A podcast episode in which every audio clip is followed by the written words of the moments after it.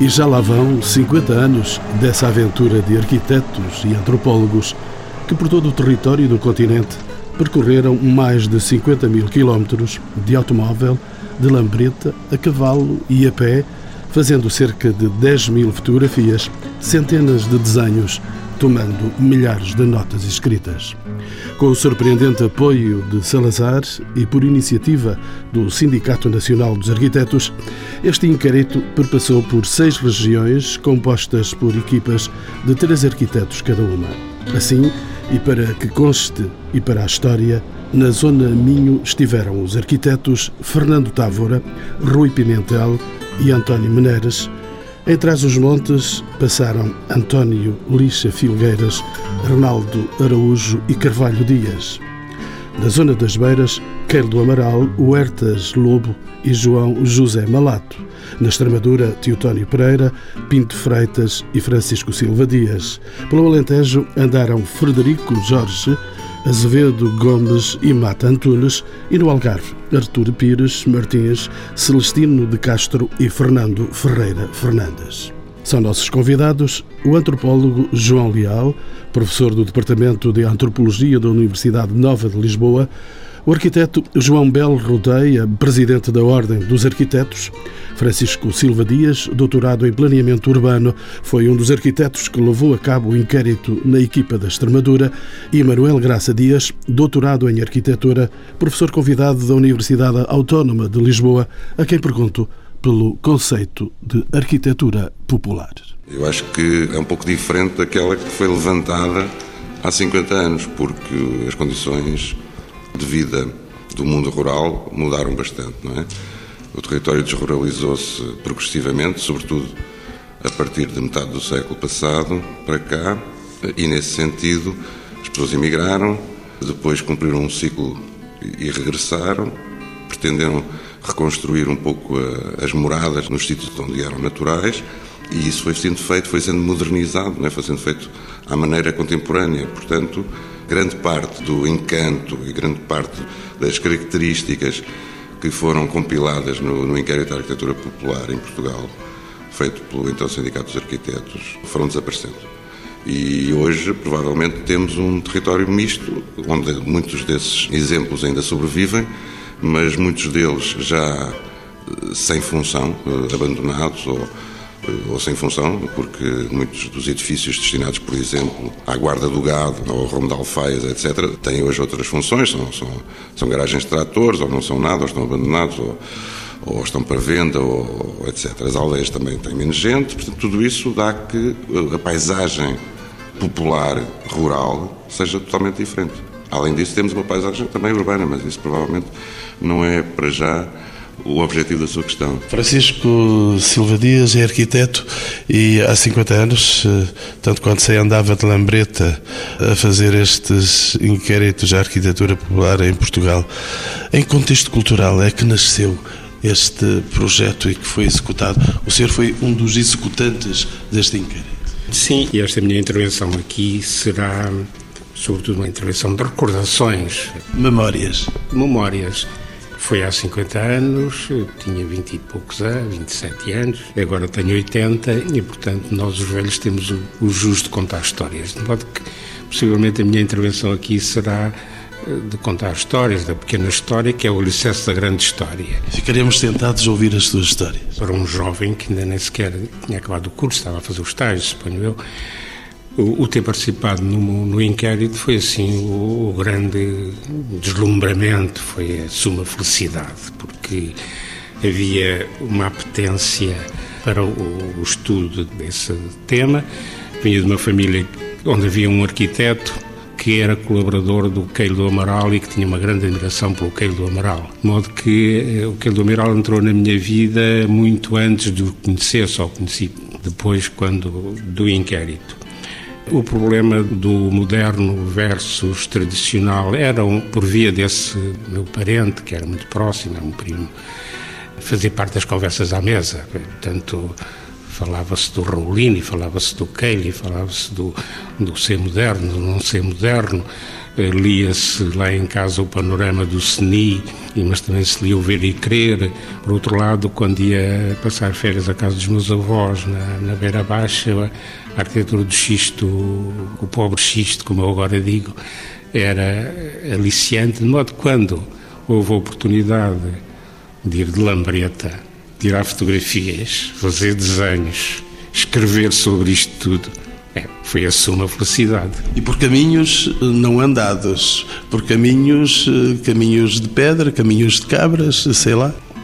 A desgraça de uns às vezes é a felicidade dos outros. Efetivamente, o sindicato lançou uma consulta, quem é que queria fazer este trabalho.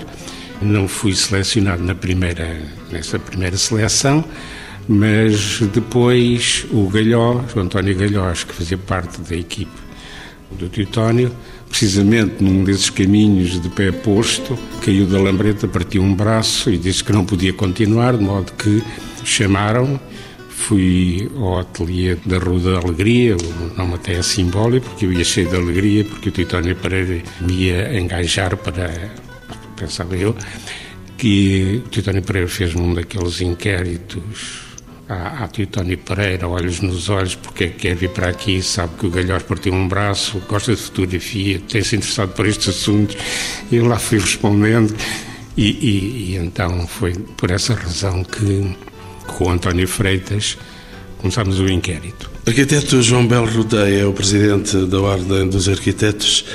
Os arquitetos e, e, urbanistas começam a colocar em causa alguns princípios do movimento moderno a partir dos anos 50. Esta preocupação em conhecer a arquitetura popular está de algum modo ligada a este facto? A resposta é ambígua, porque de algum modo a arquitetura popular também serve para afirmar o próprio movimento moderno. Eh, e depende do que se pensar que seja o movimento moderno, porque é um movimento moderno, digamos, heroico, aquele que é afirmado até aos anos 30, até à Segunda Guerra Mundial, e depois há um processo, no fundo, de renovação que também põe em causa alguma coisa daquilo que vinha para trás nesses mesmos anos. E de algum modo em Portugal, em que o processo foi, digamos, um pouco mais atrasado do que noutros países, para os arquitetos, a iniciativa do sindicato de fazer o inquérito foi também uma forma de demonstrar que o pitoresco que o Estado Novo defendia não era legítimo e que, portanto, de algum modo, os princípios modernos, de algum modo, estavam plasmados na arquitetura popular e que, portanto, a, a iniciativa na altura do sindicato serviu, de algum modo, para afirmar um movimento moderno, não um movimento moderno heroico, mas esse movimento moderno que resultava progressivamente da Segunda Guerra Mundial, mais aberto, digamos assim, mais plural e que se foi sedimentando até os anos 60 e que se foi renovando sucessivamente. Arquiteto Francisco Silva Dias, qual foi a principal preocupação que esteve na gênese deste levantamento? O senhor que percorreu os caminhos não andados de qualquer inquérito esteve aí, mas o que é que estava por detrás desse movimento? O que nós pensávamos é que o inquérito tinha sido encomendado pelo Governo, muito diretamente até pela Presidência do Conselho, através do Ministério das Obras Públicas. O Salazar estava muito interessado no inquérito e o que nós pensávamos era que o objetivo do inquérito seria a definição de um estilo nacional, à semelhança do que nas outras ditaduras da Europa surgia. Esta preocupação era tão evidente que pessoalmente senti uma certa Houve amigos que me disseram: que vais fazer o favor ao Estado Novo, vais dizer qual é o estilo nacional. E só a presença de Queiro, do Teutónio Pereira, do Tainha, do Zé Rafael Botelho, ligados ao próprio inquérito, ou na, no sindicato, na direção do sindicato, é que nos tranquilizou. O resultado do inquérito foi precisamente o contrário. Foi demonstrar que não havia uma arquitetura nacional, e que as condições, o habitat diferia às vezes de 100 metros e a grande diferença era entre os assalariados do Sul, a forma de ocupação do território ou a, a minifúndio e a ligação da família à terra no Norte. Como é que faziam esses inquéritos? O que é que, o que, é que procuravam registar, efetivamente? Havia um guião, um guião que nem todas as equipes eh, seguiram, o primeiro o método foi dividir o país em seis zonas, a régua esquadro, um pouco intuitivamente. Essa divisão, no entanto, mostrou-se claramente muito judiciosamente baseada, por exemplo, a Zona 4, que fazia parte eu, o Titónio Pereira e o António Pinto Freitas, era um polígono, mas que depois se verificou que tinha eh, regiões tão interessantes como a Costa Baixa, o Pinhal, o Maciço Extremanho, o Oeste, o Baixo Tejo até ao Zézere e a Península de Setúbal. Já agora conto uma história curiosa. Esta zona foi uma zona enjeitada. Ninguém a queria porque pensavam que, com a influência de Lisboa, ela estaria, eh, enfim, degradada, sob o ponto de vista do, dos objetivos que pretendíamos. Só a boa vontade do Teutónio é que disse não, essa zona é riquíssima. E, efetivamente, e aqui está uma das primeiras características do inquérito, foi o deslumbramento da descoberta. As construções em madeira da Costa Baixa, depois a migração para o Tejo dos Avieiros, a Casa dos Saloios, os foros da Península de Setúbal, aquele magnífico, foi, grande, foi o grande deslumbramento que é a Nossa Senhora do Cabo, portanto, aquela fusão extraordinária da arquitetura popular e da arquitetura erudita. Aliás, devo dizer que o inquérito era a arquitetura regional e o livro que foi publicado chama-se Arquitetura Popular, mas foi uma decisão à boca da, da, tipografia, que nem toda a gente aceitou. Como é que eram organizadas essas equipas? Havia arquitetos, já citou no Titónio Pereira, havia nomes que estavam na praça. Sim, as equipes eram constituídas por um coordenador, eh, que era o Távora, o Filgueiras, o Titónio Pereira, o Queiro do Amaral e o Pires Martins. E depois tinham dois esgalhantes, entre aspas, que eram os que andavam na lambreta. Eram os galhantes, disse? Eram os galhantes, era o, o termo, Eles que iam à frente. Era um termo de, do calão dos ateliês naquela altura. Eram os que trabalhavam, eram os galhantes. E de modo que íamos percorrendo, tínhamos o tal guião que o Quel da Moral nos, nos deu, mas depois confesso que foi muito pela intuição que nós seguimos. Aliás, as equipes seguiram métodos diferentes, traz os montes não, não seguiu o mesmo método que, que nós, o que eh, tornou a obra diversificada, mas até enriquecida. Tenho a impressão que será necessário agora, e porque temos aqui a possibilidade do olhar do antropólogo João Leal, houve necessidade de uma aproximação às realidades rurais, estas que estavam aqui a ser ventiladas, as emoções também. Sim, eh, houve nitidamente o inquérito reflete um fascínio pelo universo do, do popular que não começa com o inquérito, não é? Quer dizer, no século XIX iniciam-se as discussões sobre arquitetura popular em Portugal, o caráter nacional ou não nacional dessa arquitetura popular, e depois, um pouco no seguimento disso, desenvolve-se o movimento da, da Casa Portuguesa, que, embora não tenha essa dimensão do conhecimento sistemático da realidade, no fundo, origina, digamos, uma reflexão sobre a arquitetura em que os modelos populares passam a contar, não é? E, portanto, há, há aqui um fascínio das elites pelas coisas populares em geral, não é? E, e pela arquitetura popular em, em, particular, que se desenvolve na longa duração, vem de finais do século XIX pelo menos, não é? Vai desembocar no, inquérito cujos aspectos gerais eh, ou objetivos gerais já foram aqui identificados e essa ideia de que o popular é moderno eh, é muito forte no inquérito. Vale a pena sublinhar que, ao mesmo tempo, além dos arquitetos, os antropólogos também estavam no terreno e toda a equipa do Jorge Dias, sobretudo o Ernesto Ferreira de Oliveira, realizou um trabalho de documentação da arquitetura popular também extremamente importante, enfim, eh, não tão completo, eu acho, como dos, dos arquitetos, e com um ponto de vista diferente, mais a, a percepção das tipologias, mais a relação da arquitetura com o modo de vida rural, mas também a mesma dificuldade, eu acho, em trabalhar com aquilo que não cabia no sistema de inclusões e de exclusões eh, que, no fundo, os dois inquéritos definiram, não é? O popular é potencialmente rural e não urbano, é, não é influenciado pela arquitetura das elites, as malfeitorias não cabem no, no rural e, no caso do Vega de Oliveira, a casa do imigrante e, portanto, de alguma forma, nos dois casos há uma imagem da arquitetura rural que é muito importante, não é? mas que nos podemos interrogar sobre o que é que deixou de fora, porque foram olhares construídos a partir de determinados critérios. E havia abordagens diferentes, por exemplo, da Zona 1, que era o Minho, o Douro e a Beira Litoral, abordagens diferentes, por exemplo, da que se verificava em Trás dos Montes, que tinha um contexto social diferente.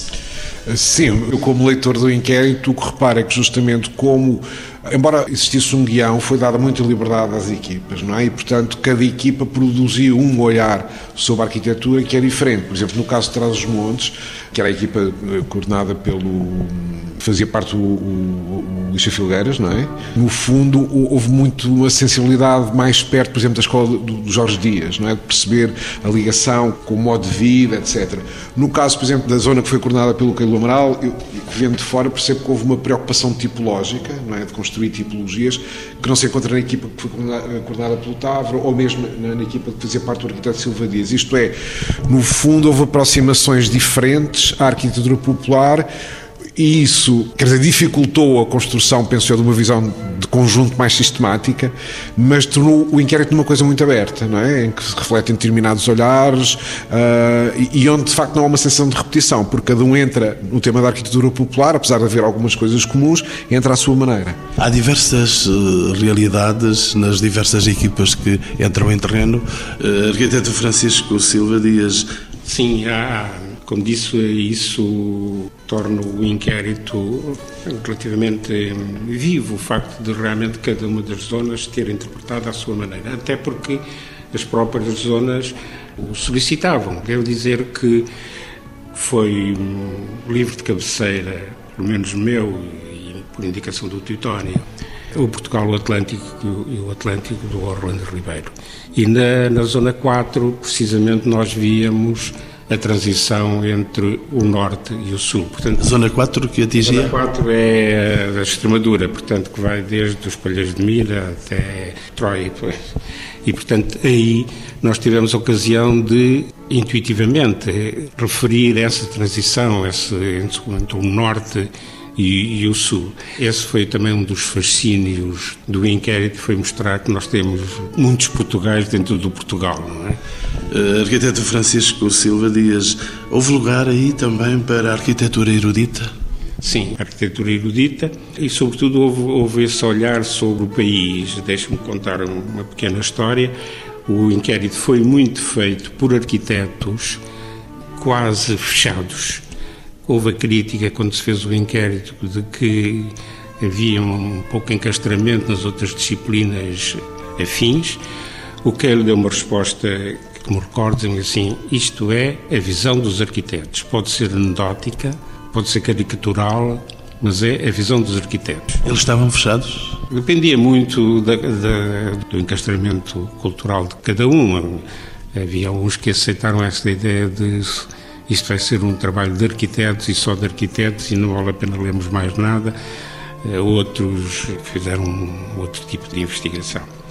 Mas dentro desse, desse fechar, digamos assim, o Queiro do Amaral convidou depois duas pessoas a verem o inquérito, uma das quais o, o Aquilino Ribeiro. E vou-vos contar também mais uma história como a mim dizer eh, as diferenças que tínhamos encontrado, então a história, a concentração da população no, no sul, o latifundiário, etc., a dispersão no norte, o Minho, a Casa e a, e a Corela, e o Aquilino ouviu-me e depois com aquele ar eh, mal disposto e a pronúncia beirão diz assim, disparate, isso não é nada disso são assim no norte porque são suebos, são suebos, são suebos. Portanto, uh, uh, isto para mostrar realmente as visões que nós, que nós tínhamos. Uma outra, já agora, falou-se há bocado das malfeitorias. Realmente, no guião que nós tínhamos, o que ele tinha escrito para detectarmos as malfeitorias. Há dias vi aqui ao inquérito, ao, ao arquivo, ver as malfeitorias. E confesso que fiquei envergonhado, porque a interpretação que nós, eu pelo menos dava, era que as malfeitorias era tudo o que não fosse lógico e moderno e puro e simples e que entre as malfeitorias que, que estava uma coisa o, que ele teve uma interpretação diferente as malfeitorias dele era uma igreja românica com um poste de, dos telefones mesmo em cima mas as que mais fundamentalistas fizeram era tudo o que não fosse, portanto, naquela sobreposição do moderno e do popular, da pureza. A leitura que tinham do vernáculo, não é? E uma delas era uma coisa que agora me, me envergonha foi ter estar lá com malfeitoria um edifício que há em Estremoz, no Recio de Estremoz, que é um, uma arte nova, deliciosa, não é? E que estava lá com uma alfeitoria porque não era pura. Manuel Graça Dias, cada zona, contudo, revelou uma unidade cultural, ou, ou isso não foi expresso? Não tenho essa ideia. Tenho a ideia precisamente que, além das várias zonas que à partida tinham sido designadas para, ser estudado, para serem estudadas, e das várias aproximações que já percebemos que cada equipa entendeu dar, uns mais ligados à antropologia, outros mais ligados à geografia.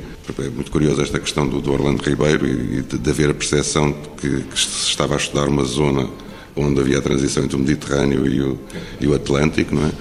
Portanto, essas diversas aproximações devem ter, geraram certamente leituras novas, leituras diferenciadas, mas o que sobressai, do meu ponto de vista, é sempre uma grande multiplicidade de exemplos, mesmo, na, na mesmo e de tipologias e de, e de situações, mesmo em, em zonas, na mesma zona.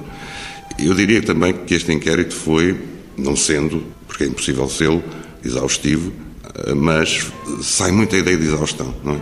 As primeiras publicações eram em, em, três volumes, não é? Dois em dois, por acaso tenho a do meio, que era um só. Não, eu tenho um só e depois. Mas esse, esse um só volume é um volume enorme e que realmente demora muito tempo a, ser visto. É, são, as imagens são fantásticas. E é preciso também aqui dizer que, que o arquiteto Silva Dias, penso que não, não por, por modéstia, não, não explicou esta questão do esgalhar, dos galhantes, é porque realmente estas equipas desenhavam o que não se estava a ver. Desenhavam as plantas de vários edifícios que encontravam, dos mais relevantes ou dos que consideravam mais relevantes. Já se percebeu que também há aqui um olhar, um bocado de preconceito, mas é sempre assim, não é? Trabalhamos sempre com, com o que sabemos e com o que pensamos. Portanto, estas equipas teriam os seus preconceitos, olhavam para umas coisas, não olhavam para outras, mas o território era tão rico que também o, o que sobrou é mais que suficiente para nos hoje compensar. E eles desenham, além de fotografarem, não é? portanto, fotografavam no exterior, no interior, detalhes, eh, maneiras como as pedras encostavam umas nas outras, por hipótese na arquitetura mais da pedra, mas depois também faziam imensas plantas e cortes, quando achavam que os cortes eram significativos, porque havia realmente situações espaciais em que a variação de pé direito, a variação das alturas no interior das construções, era muito relevante para lhes dar, quando entravam, uma, uma, uma sensação de uma espacialidade realmente moderna. Eu penso que aqui há uma certa ambiguidade, não tenho a certeza, mas a minha ideia é que eles não vão à procura de uma justificação para a arquitetura moderna. O que vão à procura, sobretudo, é de uma confirmação de que o Estado Novo tinha uma ideia patética do que é que pudesse ser uma arquitetura nacional porque é preciso também saber-se e perceber-se que nas capitais, sobretudo em Lisboa, nas principais cidades, mas sobretudo em Lisboa, o que se fazia, por exemplo, era uh, o que hoje podemos ver na Avenida Sidónio Pais. É? Sidónio Pais, aquela do, que desce do lado direito do Parque Eduardo VII. Esse tipo de arquitetura, que era caricata, porque eram edifícios em altura, com elevadores, com apartamentos e tal, mas depois mascarados de, de soares barrocos, enfim, a acabarem com pináculos, a acabarem com, com varandas que se repetiam pela lógica da, da, da, construção moderna, mas que se repetiam fazendo de conta que eram varandas solares, etc. Portanto, esse tipo de, de mistificação era preciso ser, ser cortada, não é? E, portanto, viram nesta oportunidade uma, uma maneira de dizer, vamos lá provar que este disparate não existe, não é? que há realmente muitas arquiteturas populares e, portanto, que nós não podemos fazer um estilo nacional, podemos construir uma, um, um corpus de regras puramente nacionais.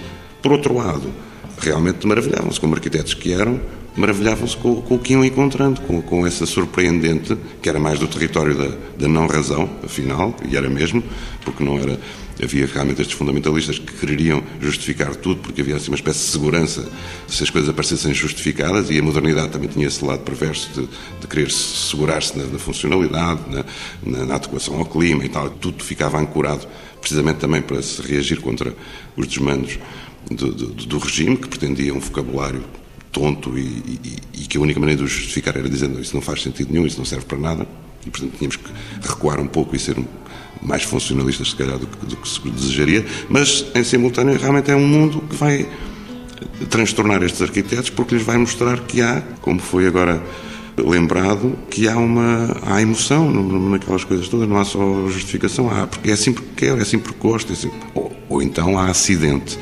E esse acidente, por vezes, também cria situações maravilhosas. Não é? Doutor João Leal, antropólogo, havia uma unidade cultural ou não havia ao tempo ela hoje ainda persiste, se é que persiste? A divisão com que os antropólogos trabalhavam na, na altura do inquérito e que os próprios arquitetos trabalhavam era a divisão que, no fundo, tinha sido estabelecida por Helena Ribeiro entre o Portugal mediterrâneo, o Atlântico e, e transmontano.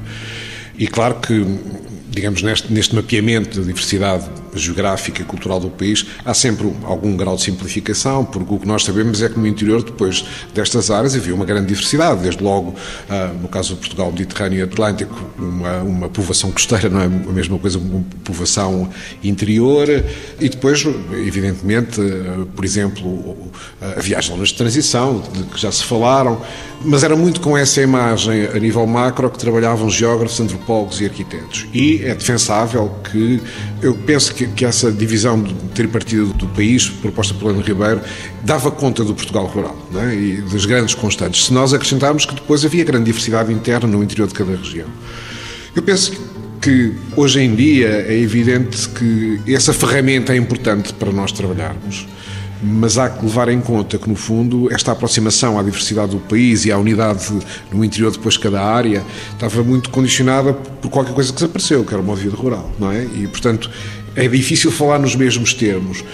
Eu creio que, de uma forma geral, a desruralização do país, eh, uma maior integração, digamos, das zonas rurais eh, eh, na vida nacional, significou que algum tipo de homogeneidade foi criada e, portanto, algumas fontes de diversidades apareceram, mas, entretanto, creio que, se nós olharmos exclusivamente para o âmbito rural e mesmo para aquilo que nas cidades tem uma origem rural recente, e muito tem uma origem rural recente, nós percebemos que Algumas dessas diversidades se mantiveram, outras sobrepuseram, e isso não tem só a ver com aspectos visíveis, digamos assim, da cultura, sei lá, é evidente que uma aldeia no Alentejo continua a ser muito diferente hoje de uma freguesia no Minho, isso está na, está na paisagem, está no território.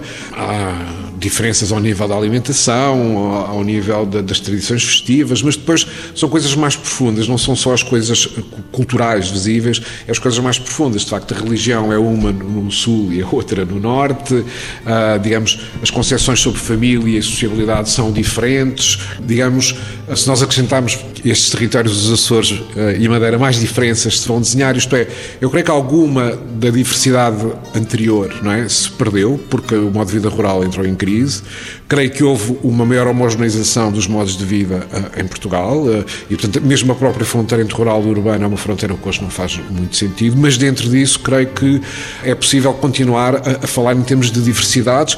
A tarefa para os arquitetos e para os antropólogos é mapear essas novas diversidades. Eu acho que esse trabalho ainda é insuficiente. É? Perceber que nós temos que construir uma alternativa a esse grande livro, esse maravilhoso livro que é o Portugal Mediterrâneo Atlântico de Orlando Ribeiro e perceber como é que nós falamos disso. Talvez não tão bem como Orlando Ribeiro, para esta nova realidade do, do país, que não é nem rural nem urbano, é misturado, é mais urbano que rural e e cuja paisagem construída mudou profundamente, com a Casa do Imigrante, em alguns casos, com a difusão de modelos urbanos, depois com a aparição na paisagem da hiperarquitetura popular, isto é, de, no fundo da casa uh, de residência secundária, que no fundo vai ser reconstruída como arquitetura popular, mas bom, de acordo com não, critérios.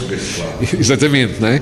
Portanto, é, eu acho que mapear isso e escrever essas diferenças depois, e diferenças têm a ver com família, com sociabilidade, com tudo isso, é uma tarefa que está por fazer, eu acho. Arquiteto João Belo Rodeio este levantamento trouxe necessariamente novas referências para a arquitetura? Sim, mas eu, eu, antes disso queria já agora fazer uns comentários, se me permite. O primeiro comentário para os ouvintes, sobretudo, é que o levantamento que foi feito é muito maior do que aquilo que foi publicado há dezenas de milhares de imagens, portanto, ainda há muito mais registro do que aquilo que foi publicado. E possivelmente nesse registro, como dizia o mestre Silva Dias, há a possibilidade de se verificarem todas as situações que eram as tais malfeitorias, ou seja, aquelas que não eram escolhidas. E exatamente por isso, hoje temos uma visão mais distanciada. A Ordem está a trabalhar, ou ganhou uma bolsa da Fundação Gulbenkian, estamos a fazer, o, o, digamos, não só o mapeamento, mas também a digitalização de todo esse acervo para poder pô-lo progressivamente online. E, portanto, poder, e a partir daí penso também será útil que as pessoas uh, se confrontem com todas as outras imagens e levantamentos que foram feitos. A segunda coisa que eu queria também já agora referenciar é que a popularidade dos livros que foram publicados, faz agora 50 anos, foi razoavelmente grande. Aquilo vendia-se por fascículos, se a memória não me falha, iam saindo fascículos. E eu digo isto porque eu não sou dessa altura, mas quando nasci em casa dos meus pais, lembro-me bem que não eram arquitetos, que, que sempre cresci a ver os, os tomos da arquitetura popular na estante e, portanto, havia pessoas que nem sequer estavam ligadas à área e compravam os, os, os fascículos, no caso, e depois os mandavam encadernar com umas capinhas que saíam eh, para o efeito. E, portanto, foi na altura, pelo menos dentro de uma elite, digamos assim, cultural do país, algo bastante que teve algum impacto importante. Doutor João Leal é antropólogo e é por esse lado que eu gostaria de, de lhe pôr esta questão.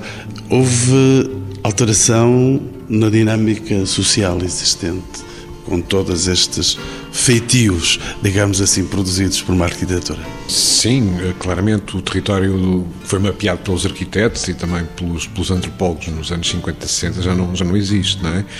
E se a paisagem mudou foi porque novas dinâmicas sociais uh, surgiram, de resto já referenciadas, houve uma, um movimento generalizado de desruralização ou pós-ruralização do país, Houve uh, a influência muito impactante, sobretudo no norte, mas também no centro, dos imigrantes. A, a fronteira entre o rural e o urbano alterou-se por completo e, portanto, o país que foi mapeado pelos arquitetos e pelos antropólogos nessa altura é um país profundamente mudado e isso reflete-se na própria arquitetura.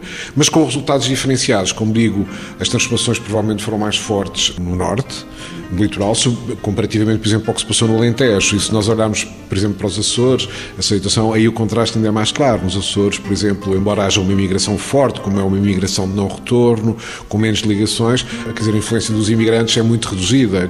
Quer dizer, eh, aparecem soluções do século XIX influenciadas por imigrantes americanos, mas mais recentemente são muito raras e, e, e limitam-se, sobretudo, são coisas pontuais em lugares próximos do mar e que são utilizados para, para férias, ou então o caso extraordinário de uma freguesia, que merecia um estudo conjunto dos antropólogos e dos arquitetos, que é a freguesia das Ribeiras, no, no Pico, onde de facto se desenvolveu uma casa de imigrante, mas que não tem nada a ver com a casa de imigrante, com as casas de imigrantes, porque são muitas, do, do Norte, não é? Que, tem, que, é uma casa de imigrante construída com base no, no, ideal da mansão canadiana, ocupando uma enorme superfície, eh, mas depois com alguma dificuldade para resolver problemas de construção, que esse tipo de, de mansões sugere. Portanto, no fundo, o país mudou, o território mudou, a arquitetura mudou. Se calhar a arquitetura popular hoje passa muito mais por aquilo que nós chamamos eh, casas de imigrantes, soluções que as pessoas vão muitas vezes negociar com os técnicos da Câmara, etc., do que por essa arquitetura popular que continua lá, mas abandonada ou refuncionalizada. Era isso que eu ia perguntar ao arquiteto Manuel Graça Dias. Ainda hoje, arquitetura popular?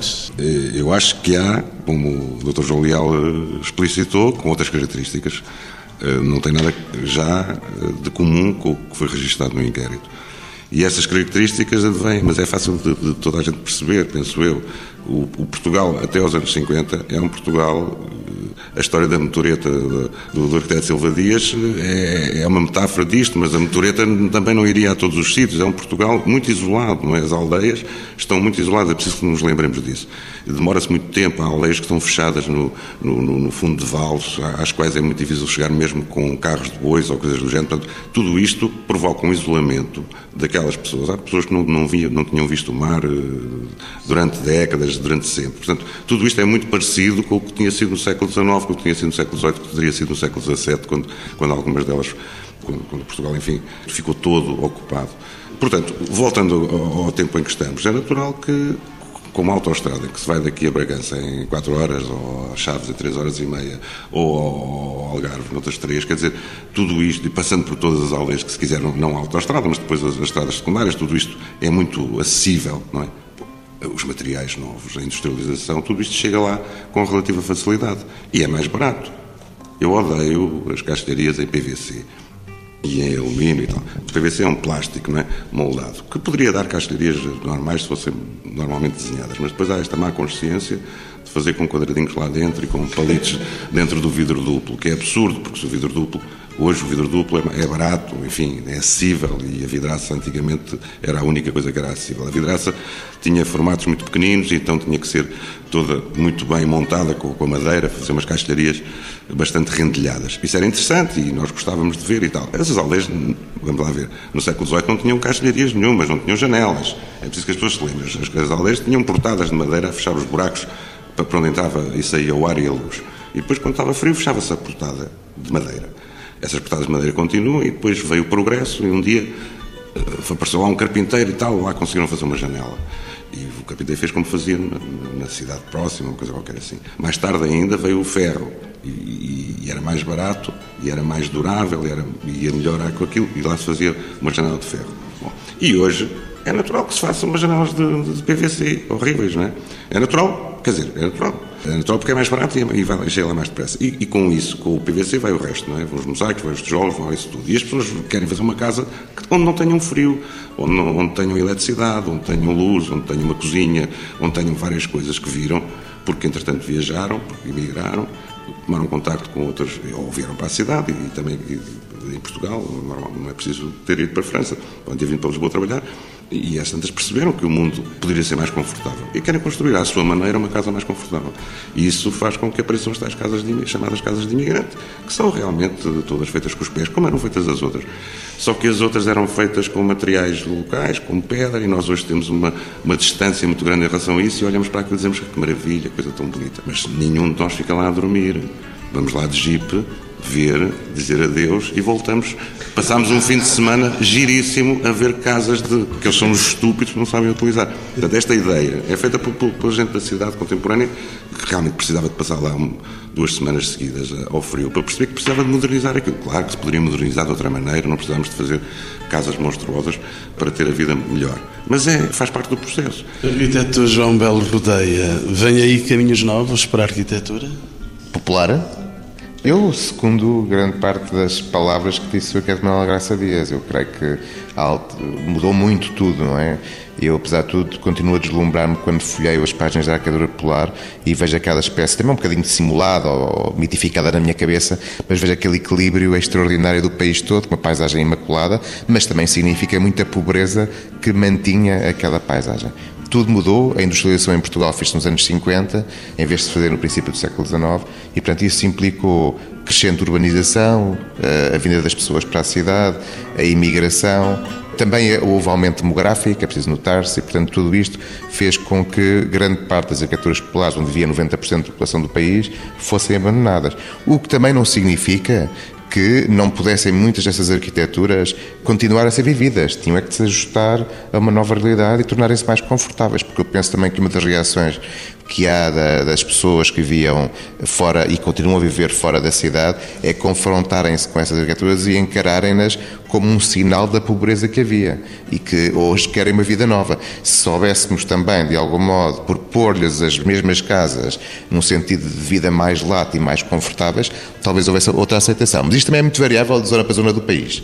Por exemplo, no Alentejo, onde eu vou semanalmente, ainda há muitas pessoas a viver nessas casas e há muitas dessas casas que têm sido atualizadas com o tempo. E há regiões em que isso está, aqui o litoral eh, não faz sentido, está completamente abandonado e já não há ninguém que viva nas tais casas de leiria que tinha o pátio à entrada. E se há, são, é algum curioso urbano, urbanita, que resolveu transformá-la para fim de semana, não é? Agora, não quer dizer que alguns dos valores que estavam presentes do curro nessa arquitetura não pudessem ser reequacionados ou reconsiderados hoje. A sustentabilidade, que tanto se fala hoje, que na altura já havia, nem que fosse pela presença dos materiais que estavam próximos e saber manipulá-los. Uma certa lógica e contenção na disposição e na arrumação das coisas. Quer dizer, uma série de coisas com as quais podemos continuar a aprender. Há uns anos já atrás de ter mostrado umas imagens da arquitetura popular e estava o Eduardo Souto Moura na mesa e dizia assim, mas onde é que tu tiraste isto? Ah, foi da arquitetura popular. Bem, tenho que voltar a olhar para o livro, o que significa que o livro continua a poder ser inspirador e eh, quem diz o livro diz essas arquiteturas, ou pelo menos as que sobram. Arquiteto Francisco Silva Dias, ainda? Para evocar uma resposta que o Kay lhe deu quando lhe perguntaram, mas não há nada de genuíno na arquitetura popular portuguesa, é, é esse mosaico, ele respondeu: Ah, há uma coisa que é a superação das bases materiais, que é o ter conseguido, com elementos pobríssimos, conjuntos de grande beleza. Evoco, por exemplo, o pavimento mais bonito, mais agradável que encontrei na minha vida. Uma casa de um fureiro de Fernão Ferro, que a mulher todos os dias dissolvia barro na água e regava a, a, a casa. Dava um pavimento de uma cor linda, fofinho, fresco, evidentemente que durava só um dia, no dia seguinte era preciso novamente pôr. esta superação, esta procura de beleza com materiais pobríssimos ali do pé da porta, é a grande riqueza da arquitetura popular. O ajuste paisagístico, ou seja, uma certa forma de dispor e de construir num contexto de paisagem. Isso sem dúvida alguma, que isso hoje em dia em parte está ultrapassado, mas na altura havia. Quase que se confundem as coisas.